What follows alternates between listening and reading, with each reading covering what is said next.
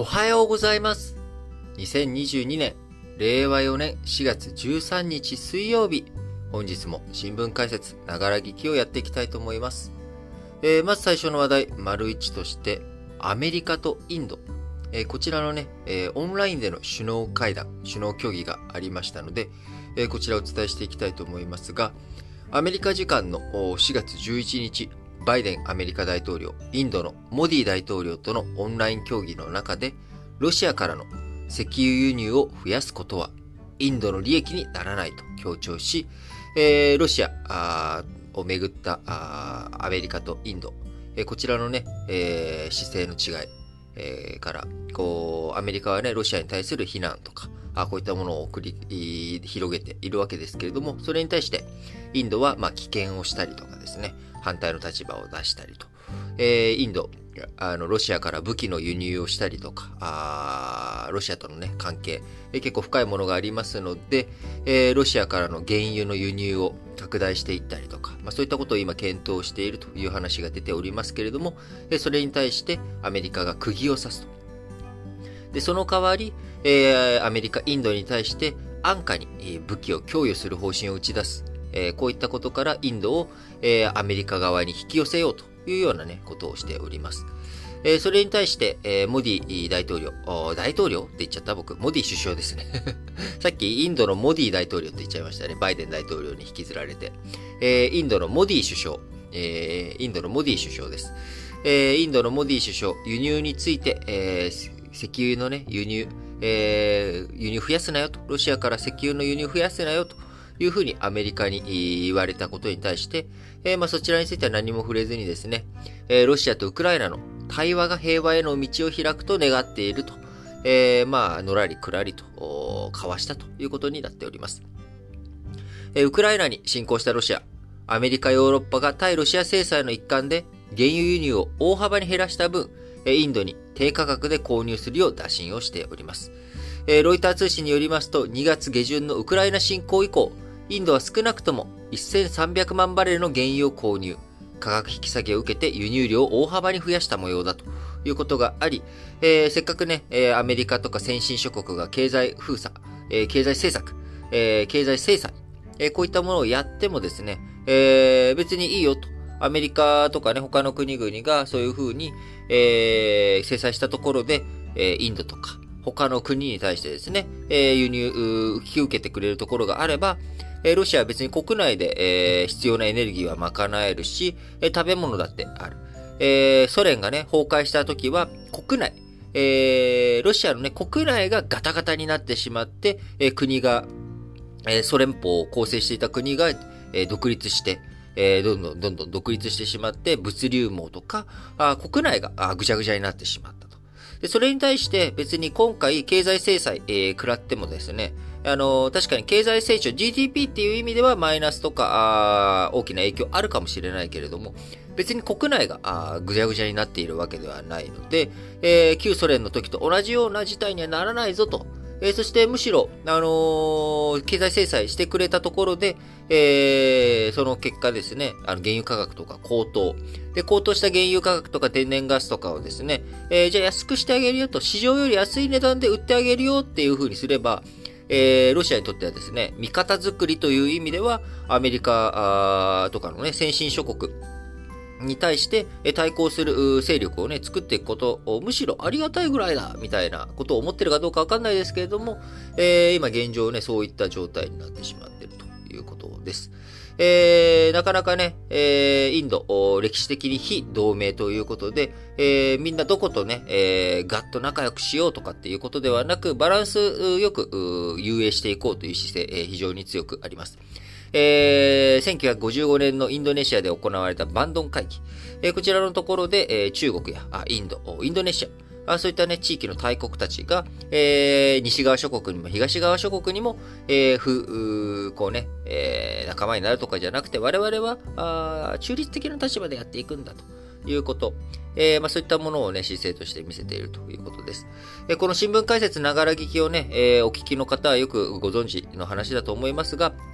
えロシアに対する非難の声、ま、世界的にね、一枚岩になっているというわけでは決してなく、えさらに経済制裁というところに踏み込んでいるのは、え、西側先進諸国と日本、え、そして、え、シンガポールとかね、ごく限られた国になっております。え、世界経済、GDP、先進諸国、G7 とかがですね、圧倒的に世界の大半を占めていた時代とは大きく様変わりしているのが現代です。え、そういった状態の中、あロシアに対する経済制裁、どこまで本当にガツンと効いていくのか、あそのためにもですね、アメリカ、インドをしっかりとこちらに引き込んでいきたいという姿勢がね、強く出ているわけですが、えー、モディ首相の方としては、まあ、のらりくらりということになっております。えさらに、このバイデン大統領とインドのモディ首相の、えー、首脳協議後、えー、オンライン首脳協議後にですね、あのー、アメリカとインドの外務防衛担当閣僚協議、2プラス2、えー、こちらはね、え対面で、え開かれました。えエネルギー問題を議題としながら、えー、いろいろと会話をしたわけですが、ブリンケンアメリカ国務長官、アメリカの外務大臣ですね。えこちらはあ、協議終了後に共同記者会見の中で、国によって事情が異なるが、同盟国や有志国にはロシアのエネルギー購入を増やさないよう求めているということで、バイデン大統領と同じく、えー、2プラス2の外務大臣とか防衛大臣とか、えー、こちらの中の協議の中でも同じように、えー、ロシア経済制裁のね、身を、効果をしっかりと発揮させていくためには、えー、ロシアの原油とか石油のね、購入、えー、こちらを減らしてもらわなあかんということ。えー、特にインドがね、非常に多く引き受けているということになるのであれば、えー、ロシア、エネルギー購入、ロシアのね、エネルギー購入購入を増やさないようにお願いしたいということを話しました。えー、そういったね、ブリンケン、えー、国務長官の発言の話、えー、その隣で、対面でのね、記者会見、えー、対面での協議後の記者会見なので、みんな、あの、集まった一堂に会した場ですけれども、えー、このブリンケン氏の隣で、えー、質問に答えたインドのジャイ・シャルカン、あまた噛んじゃった。前も書きましたね。ジャイ・シャンカル外務大臣。我々はエネルギー安全保障のために必要なエネルギーを購入していると語り、国益に照らして判断すると。インドには、えインドの判断があると。アメリカがね、何と言おうが、まあ、自分たちの判断で、え決めていきますよ、ということで語り、えロシアにエネルギー面で依存する欧州に触れ、インドの1ヶ月の総購入量は、欧州の1日の量よりも少ないだろうと、えー、まあ、皮肉というかですね、えー、逆に釘を刺すというか、あインドにね、どうのこうの言う前に、ヨーロッパ、お前たち自分たちで経済制裁するする言ってるんだったら、まず君たちが、あのー、やったらいいじゃないかという、まあ、こういった指摘ですよね。えー、安全保障面ではあ、アメリカとインドでの防衛面での強化、あ先ほどね、バイデン大統領との首脳協議の中で、えー、も触れましたけれども、あのー、あれ？これはアメリカ、あれか。安価に武器供与の話は、あ首脳協議の中では出てなかったのかな。ちょっとすいません。えー、不確かで恐縮ですけれども、まあ、いずれにしろ、首脳会談のところか、2プラス2のところで、えー、アメリカ、インドに安価に武器を供与していくという話、えー、こちらをね、えー、あ、していったというわけですが、まあ、オースティン国防長官、えー、2プラス2の中でオースティン国防長官、えー、その後の記者会見で、えー、武器供与について、インドの、えー、軍隊のね、近代化ニーズをどう支援するのが最適か議論している。アメリカのシステムをより安価にするための様々な選択肢も含んでいると明言し、アメリカの武器、えー、ね、どうしてもアメリカの武器ってちょっとね、お高いじゃないですかというところ、えー、インドにとってはね、ちょっとお高い武器よりもロシア製の安価な武器の方がええねんということで、えそちら購入されているわけですけれども、え、インド、武器調達をね、え、アメリカからもできるようにアメリカいろいろと、え、支援していくよというようなね、まあ、こういった姿勢を示しているということです。え、今あ、やはりですね、えー、ロシアのね、ウクライナ侵攻に伴いまして、どういうふうに安保体制、えー、作っていくのかあ、枠組みを整理していくのかというところね、えー、非常に注意深くいろんなことが起きているということになります。えー、ヨーロッパでは、えー、対ロシア安全保障網を強化していくという上で、中立国であるフィンランド、えフィンランドはね、歴史的に、あの第二次世界大戦中、ソ連との戦争も経験しており、えフィンランド、えー、むやみにね、あの西側に近づきすぎると、ソ連の圧迫が厳しくなるということで、中立国として、NATO とかね、そういったものに、加盟を避けてきたということになりますけれども、そのフィンランドともですね、軍事演習一緒にやったりとかして、関係を強化していこうとしたりとか、あるいは日本の方からはですね、アジアの各国ですね、今回のインドとかを含めて、えー、対ロシア制裁、えー、しっかりと理解を求めていくということで、えー、ここの前ね、インドとかカンボジアに岸田文雄首相を言ってましたけれども、え今後インドネシアやタイ、えこういった国々を訪問してしっかりと連携をしていこうということを強く、え検討しております。えこういったね、西側諸国、一生懸命仲間増やしていこうよっていうことをやっているわけですが、えそれに対して、えプーチン大統領、強硬姿勢は崩さず、えー、北からね、あの攻め込んでいた部隊、えキーウ陥落については、あ一旦諦めたように見えておりますけれども、えその軍隊、引き上げた軍隊を今度は東側に集中、集結させているというふうに今分析がされております。えウクライナとの停戦協議、えー、再びね、袋小路に陥ったと、侵攻後初めての記者会見を開いたプーチン大統領。えー、そういった話を出しており、えー、未だにですね、えー、ウクライナ戦争、プーチン大統領、ロシア、こちらのね、攻勢が止まらないという状態になっておりますけれども、えー、日本、アメリカ、ヨーロッパ、こういった国々はどういうふうに、えー、味方、仲間づくりをしていくのかと、非常に重要なポイントかなと思います。えー、アメリカ大統領、バイデンさん、えー、来日、えー、もともとね、4月下旬にしようかという話がありましたけれども、えー、なかなか、えー、いろんなものが立て込んでしまっているということで、えー、来月下旬、えー、5月24日頃に、えー、日本で会うという話をですね、あのー、バイデン大統領とインドのモディ首相、えー、米印首脳協議の中で、えー、5月24日頃に日本で会うという話が出てきました。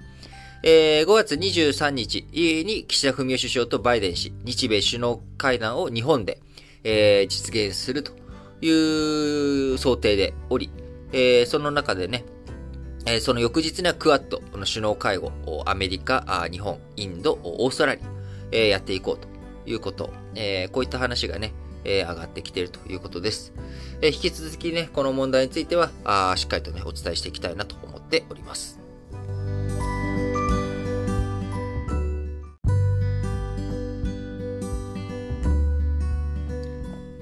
はい。それでは、丸2としまして、世界の物価動向についてお話していきたいと思いますが、えー、昨日12日、えー、日銀が発表しました3月の、えー、日本の企業物価指数、えこちら前年同月比9.5%上昇したということで、え物価あ、企業物価がですね、大きく日本上がっているということになります。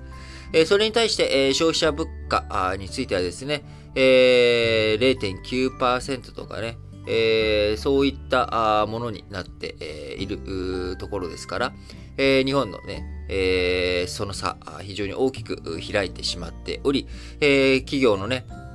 えー、物価が上がっても、えー、企業間物価、あ原材料とかが高くなっても、えー、それが消費者物価の方に転嫁することができない。卸売価格に転嫁することができないと。いうことになってしまっており、えー、なかなか企業の業績厳しくなっていくんじゃないのかと。えー、小売価格を思い切ってね、引き上げることができないという状況が日本、浮き,、えー、浮き彫りになっているということになります。え、それに対して、え、アメリカ、え、こちらはね、歴史的なインフレ続けているということで、アメリカの労働省が、えー、12日に発表しました3月の消費者物価指数、CPI は前年同月比の伸び率が8.5%となり、え約40年ぶりの水準となった前月の7.9%を上回ったということで、えインフレ、え強く出ているということになります。えアメリカこのね、インフレ、え、全然ね、勢いが収まってくれないインフレの抑制に向けて、え、再びアメリカの中央銀行 FRB 利上げペースを上げていくということがね、予想されている中、え、アメリカドルの金利が上がっていくということになれば、えそれに対して世界経済、えどういうふうにね、対処、対応していくのかということが、え非常に重要なポイントになっていきます。え今回の前年同月比の伸び率8.5%という上昇、物価上昇率はですね、1981年12月以来の水準ということで、えー、約40年ぶり、41年、40年ぶりということになりますが、え、市場関係者の予測では、えー、8.4%の上昇ということでしたので、まあ、あの、大きくブレはしてないんだけれど、やっぱり市場予測を上回ってきた。8.5%という数字、上回ってきたということになります。新型コロナウイルスかのね、長期化で供給に制約がかかる中、ロシアによるウクライナ侵攻でガソリン、あるいは小麦とかね、そういった穀物価格、値が、値上がりし、アメリカ、景気自体はね、あの順調ではありますので、そういったものが、え値段が上がっているんだったら、あサービス価格とか、あ小売価格とか、あそういったところもじゃあ値上げしていこうよと。みんな買う余力あるでしょと。購買余力あるでしょということで、え値段があ着実に上がってきて、上がっていっているということになります。えー、非常にね、えー、こう、激しく、インフレが続いているということですけれども、変動の激しい食品とエネルギーを除いた指数で見た上昇率も、前年同月比6.5%と前月の6.4%を上回ったということで、えー、原材料とかね、あのー、エネルギーとか食品とか、あこういったところ、あ原材料は嘘ですね。え、食品とかあ、エネルギーとか、こういったものを除いてもですね、えー、6.5%のインフレということで、えー、非常に高くなってきているということです。えー、レギュラーガソリンの価格、えー、1ガロン約4リットルですけれども、この1ガロンあたり4.1ドルと1年前の2.9ドルより、えー、4割高い、えー、水準になっております。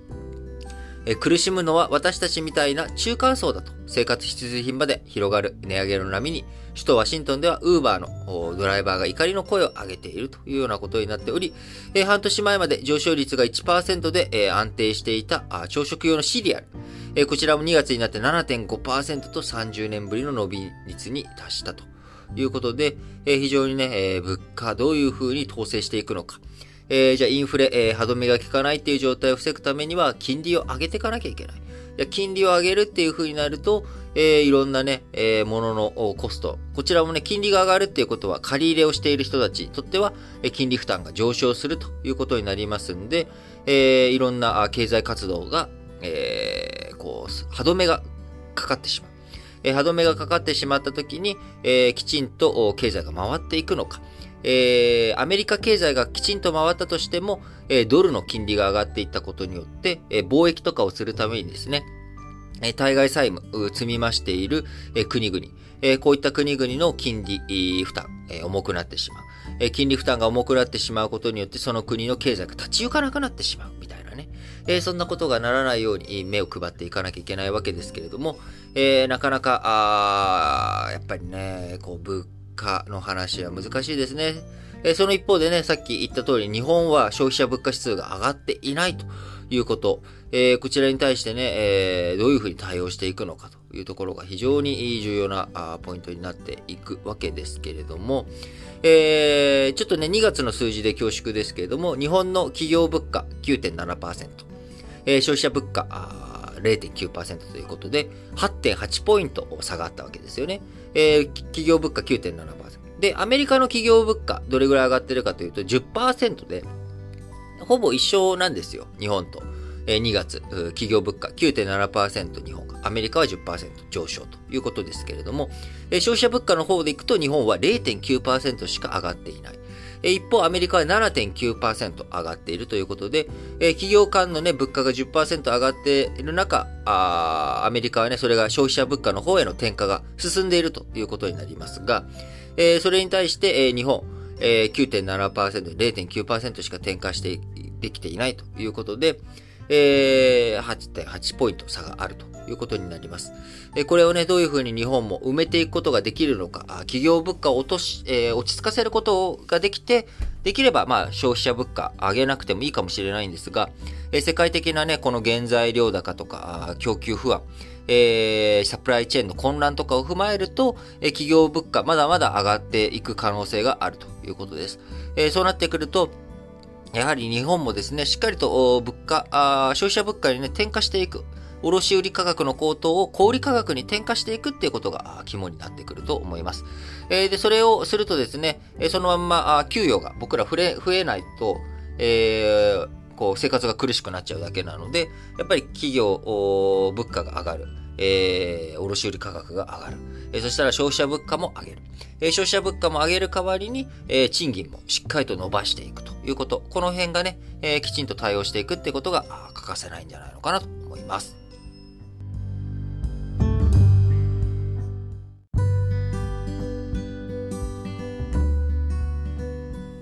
はい。それでは、丸3の話題としまして、えー、ローソンの完全子会社である高級スーパー、成城石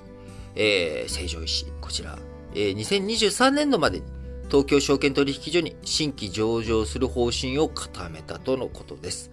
えー、上場時の時価総額2000億円を上回る可能性もあるということで、えー、セブンハイホールディングス、えー、セブンイレブンをね、運営しているセブンアイ・ホールディングス、えー、あの、伊東洋華堂とかね、えー、持っているセブンアイ・ホールディングスですけれども、百貨店子会社の売却を進めるなど、人口減による国内市場の縮小を見据えた中、流通業再編が進んでいるということになります。えー、成城石、えー、プライム市場。これプライム市場なのかな？なんか個人的にはスタンダードなんじゃないのかなっていうふうにね、すごく思うわけですよ。言葉の意味でだけですよ。あの、その上場基準で言ったらね、100億円以上とかなんで、まあ、全然、えー、2000億円だったらプライム市場だと思うんですけど、成城石ってグローバルブランドかと言われるとですね、なんかちょっと違くないっていう。だかこういうところにね、結局市場再編したんだけど、なんかやっぱりあれですよね、なんか成城石、まあ、知ってる企業ではありますけれども、世界に打って出るんだみたいな、そういうあれでもないですし、国内征服するんだみたいなね、日本全土統一みたいなことを 言うようなスーパーでもないじゃないですか。あのー、ね、セグメントとしては高級スーパーとして、ちょっとお高いところのね、セグメントの中で、えー、ポジショニングしていると。じゃそれ以外のところ、成城石井がですね、えー、安かろう、悪かろうみたいなね、ところに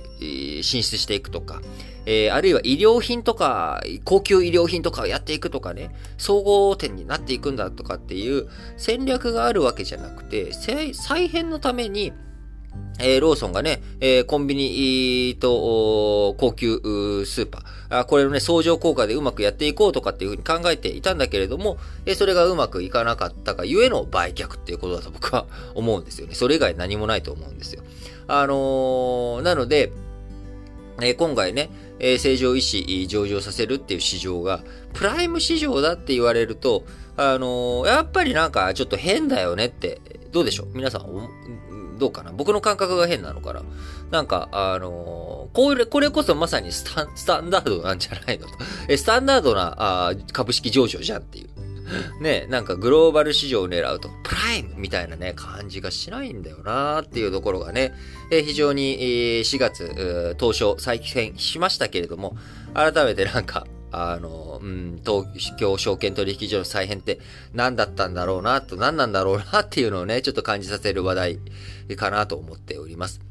えー、今回、えー、ローソン、えー、成城石の持ち持ち株比率は50%未満に引き下げて、えー、子会社からも外れる、えー、ぐらい株をね、売却していこうと。で、株式の売却で得た資金については、えー、ローソンの株主還元やコンビニエンスストア事業への投資に充てていくということで考えており、えー、もし時価総額が2000億円を上回ると、えー、埼玉県地盤の八尾港について、食品スーパー2位の規模となっていくということです。えー、成城石、今現在はですね、首都圏を中心に約200店舗を展開しており、えー、自社工場で作る高品質のお惣菜やプライベートブランド、えー、こういったものに、えー、強みを持っております。近年、西日本への出店も進めており、2022年2月期の連結決算、売上高にあたる営業総収入が前の期比、えー、6%増の1092億円だったと。えー、純利益は同13%増の73億円と、えー、ローソンの子会社の中では最も稼いでいるということになります。えー、もともとローソン、成城石井ね、2014年に三菱商事系の投資ファンド、丸の内キャピタルから約550億円で成城石井の全株式を取得したということで、えー、これがね、えー、時価総額2000億円上回るということになれば、ローソン売却益計上ということになりますが、えー、ただ、コンビニ事業との相乗効果、限られてしまっており、えー、あんまりね、ローソン、自分たちが持っていることによって、えー、成城石井の価値、上げられるっていう側面も限界があるということから、えー、独立性、えー、成城石井は高級スーパーとしてやっていってくれということで、えー、独立性を高めて、えー、その高級スーパーというね、側面から、えー、他の、えー、スーパー、企業との再編しやすくしていくためにも、成城石井を上場させるということに、えー、ております。えー、なかなかね、えー、百貨店とかも苦しい中、小売業、いろいろと厳しい状況の中、どういうふうにね、再編が進んでいくのかなっていうところですね。えー、9月から2月の決算、ビッグカメラが昨日発表しましたけれども、えー、ビッグカメラの連結決算、半期の、ね、連結決算47億円ということで、えー、季節のね、空気清浄機などの季節家電の反動源とか、えー、こう、半導体不足、背景にパソコンとかゲーム機の販売が伸び悩んでしまったということ。えー、そしてね、今後、中国の上海市でのロックダウンとか、えー、消費意欲とかね、どういう風になっていくのか、あこの後、えー、ビッグカメラの下期についてもですね、ちょっとどうなるのか、検討していかなきゃな、みたいな感じですけれども、まあ、あのー、どこもね、えー、厳しい状況が進んでいく、続いていくんじゃないのかなっていうふうに思いますが、えー、しっかりとね、えこういった苦しい時こそ再編とか、どういうふうに対応していくのかというところがね、重要になってくるのかなと思います。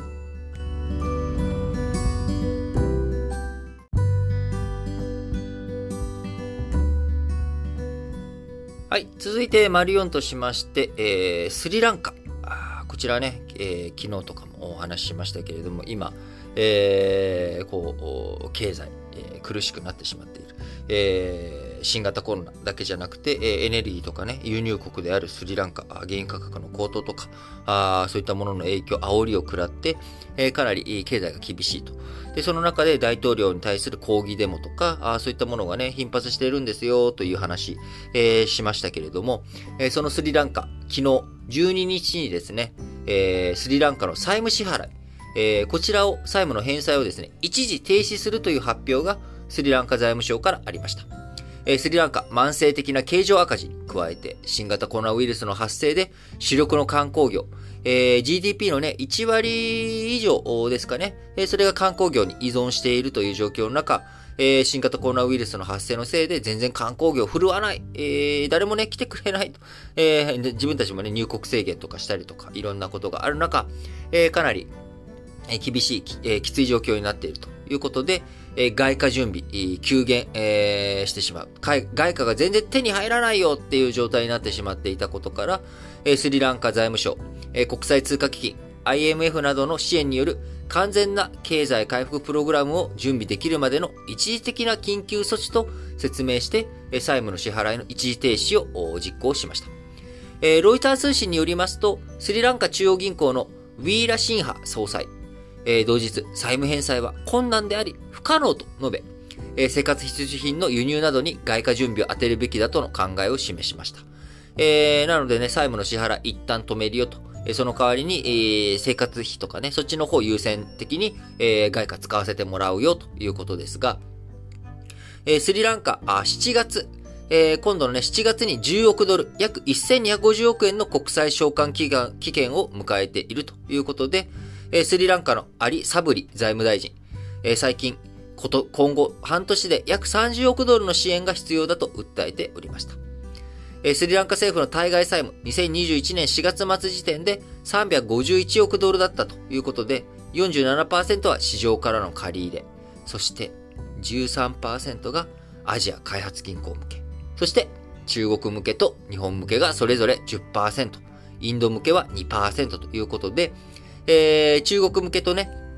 日本向けがそれぞれ10%ということになりますので、えー、日本もね、あの、スリランカ向けの対外債務、スリランカが持っている対外債務、えー、こちらを持っているわけですけれども、えー、中国なんかはね、あの、港湾施設とか、あ一帯一路政策の中でスリランカに対するいろんな支援とか、あそういったことをやっているわけですけれども、えー、今回のこの、債務支払いの一時停止をね、していくっていう話の中で、えー、スリランカの港湾設備とか、そういったものが中国、えー、奪っていくことになってしまうのか、あ借款のね、えー、あれとして、えー、こう、権利を、公安施設の権利とか利用権を、えー、すごい超長期にわたってね、確保していくとかっていうことになると、え、インド太平洋、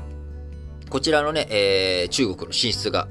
拠点が増えるということになっていきます。え、そうなってくると南シナ海、今ね、南シナ海とか台湾海峡、え、こちらの方、太平洋を中心に、えー、中国の攻勢とか進出が強まっているところが、え、さらにスリランカということになっていくと、インド、インド洋、え、こちらについても非常に大きな勢力をね、中国が持っていくということになると、え、インドからしたらですね、え、北の北方で、えー、領有権争い、国境のね、紛争を抱えている中国と、えー、インド、えこちらが南の方にも挟まれていくってことになると、インドにとってもそれは受け入れがたい状態になっていくわけです。えなので、クアッドという枠組みにおいては、えインドはやっぱりそういったあの中国のインド洋への進出を食い止めたいという思惑から、あ日本、アメリカ、オーストラリアと一緒にですね、えこちらは太平洋、え中心ですけれども、インド太平洋一体にどういうふうに運営していくんだ。安倍政権の時にですね、え考えた、え枠組みですけれども、そこから日本、インドと一緒に海上のね、軍事演習とか、たくさんやるようになっていき、そういった結びつきを使って、なかなか枠組みとかに入ってきたからない、インドをクワッドの枠組みに取り込んできたということがあります。取り込んだけれども、インド、まだまだね、姿勢という意味では、あのー、必ずしも一枚岩というような感じにはなっておりませんが、今回のこのスリランカ情勢、えスリランカのね、えー、債務問題、債務支払いの一時停止という話を踏まえて、えー、このスリランカあ、インドと中国と日本、えー、こちらがね、どういうふうに絡んでいくのかというところ非常にね、注意して見ていくべきだなというふうに思っております。えー、スリランカ、3月の消費者物価指数、前年同月比18.7%増と、えー、記録的な、ね、インフレということになっております。えー、ウクライナ危機による国際商品市況の高騰、えー、あるいは外貨不足により原油や食料品の輸入の滞り、えー、こういったことからあ非常にね、大きなインフレが起きていると。いうことになり、え、スリランカ情勢が国際社会に与える影響、決してね、小さなものじゃないんじゃないのかなと。え、波及、インド、太平洋、こちらのね、話に、えー、展開していくものだと思いますので、引き続きしっかりとね、注視してい、きたいなと思っております。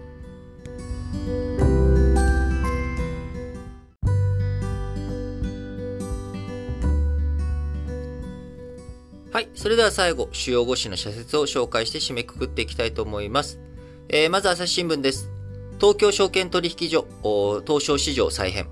経過措置長引かせるなと。急な移行を迫れば市場全体が混乱しかねないという懸念は理解できる。だが、市場の分かりにくさが続いたり、先行きの不透明さが生じたりするようでは、再編の狙いに逆行するということでね、えー、先ほどのね、えー、丸さんのところの正常維新のところで、えー、僕、非難を、当初のね、えー、再編、全然これじゃダメじゃん、ということを言いましたけれども、えー、改めてですね、やはり東証の市場再編、経過措置とかいろんな課題とか残しているわけですから、本当にね、プライム市場、えー、スタンダード市場、これがね、言葉通りになるようにね、なっていってほしいなと強く思います。えー、朝日新聞もう一本は選挙制度協議。10増10減実施が前提だと。えー、一票の格差、あこれをね、えー、是正していくために、えー、都市部で、えー、議席を10増やして、えー、地域、地方でね、えー、議席を10減らすことによって、一票の格差を是正していこうという話ですけれども、えー、こちらについて、まずは約束した10増10減を粛々と進める。その上で長期的な視点に立った検討は、それこそ与野党協議会の場で徹底して進めればよい。抜本改革を目指すなら、衆参の役割分担の見直しは避けられまいということで、えー、例えばね、あの、アメリカの上院というのは人口格差とか関係なしに州あたり2議席ということをやっております。えー、例えばね、日本の参議院とか衆議院とかも県の代表とかね、えー、そういった風に形を変えていったらどうだと。えー、そうやってきた時に県とかのね、枠組みとか、本当に今のまんまでいいのとかね、えー、そういったものを、同州制の話とかね、えー、そういったものを検討していくとか、いろいろと進めていくべきことあると思っております。えー、とはいえ、今、目先のね、あの、一票の格差を、こう、一票の格差の問題を是正しなきゃいけないということ。えー、これはね、もうすでに決まっていることですし、都道府県ごとの定数を人口に応じて増減させるアダムズ方式という仕組み。えー、こちらは2016年の法改正で自民党が公明党とともに議員提案して導入したものなので、自分たちが主導したルールなんだからしっかりと実現に向けてやってくれよということがね、その上で、え改革とか、あ修正とか、いろんな話をしていくべきなんじゃないのと、えー、僕もそう思います。毎日新聞、ウクライナ侵攻、ロシア国際デフォルト、暴挙が招いた代償は重い。今後の戦況次第で、日本、アメリカ、ヨーロッパが追加制裁を科す局面も想定される。圧力を強めていく際には足並みを揃えることが寛容だということで、えこれのためにね、え丸一で申し上げたようにインドとかの仲間、インドとかをね、仲間に引き入れようということを含めて頑張っているということです。えー、毎日新聞もう一本は、赤木雅子さんの訴え、森友は終わっていない。学校法人森友学園への国有地売却をめぐる財務省の文書改ざん問題は終わっていない。過去の出来事だとして忘れることがあってはならないということで、毎日新聞追及の手を緩めていないということですね。産経新聞、アメリカ・インド首脳会談、反ロシアを鮮明にせよ。ロシアのウクライナ侵攻は大量の犠牲者を出し、なお多くの市民が命の危険にさらされている。一刻も早く反ロシアの立場を鮮明にすべきではないかと、えー、インドに対してですね。えー、こちらね、今日丸一で、えー、触れた話になっております。産経新聞もう一本は新電力の経営悪化、需要化保護に政策転換を。すでに新電力は電力販売で2割のシェアを確保している。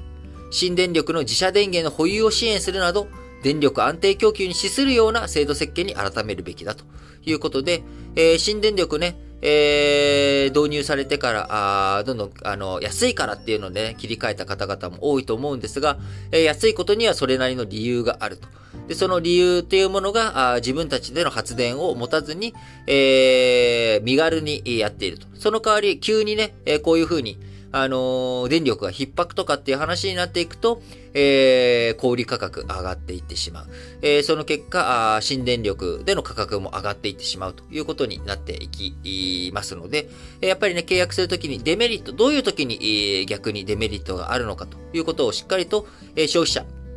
としての我々、うまい話には必ず、えー、悪いところもある。えどういう状態になると悪いことになるのかなっていうのをね、え見ていくべきだとます。え例えばトルコリラとかね、一時期、えー、すごく新聞とかでも、あの、トルコリラ国債とかね、トルコリラ、えー、近隣のね、利率がすごくいいんですよ、と、これ絶対買った方がいいですよ、みたいなね、えー、そういったものがありますが、えありました。あ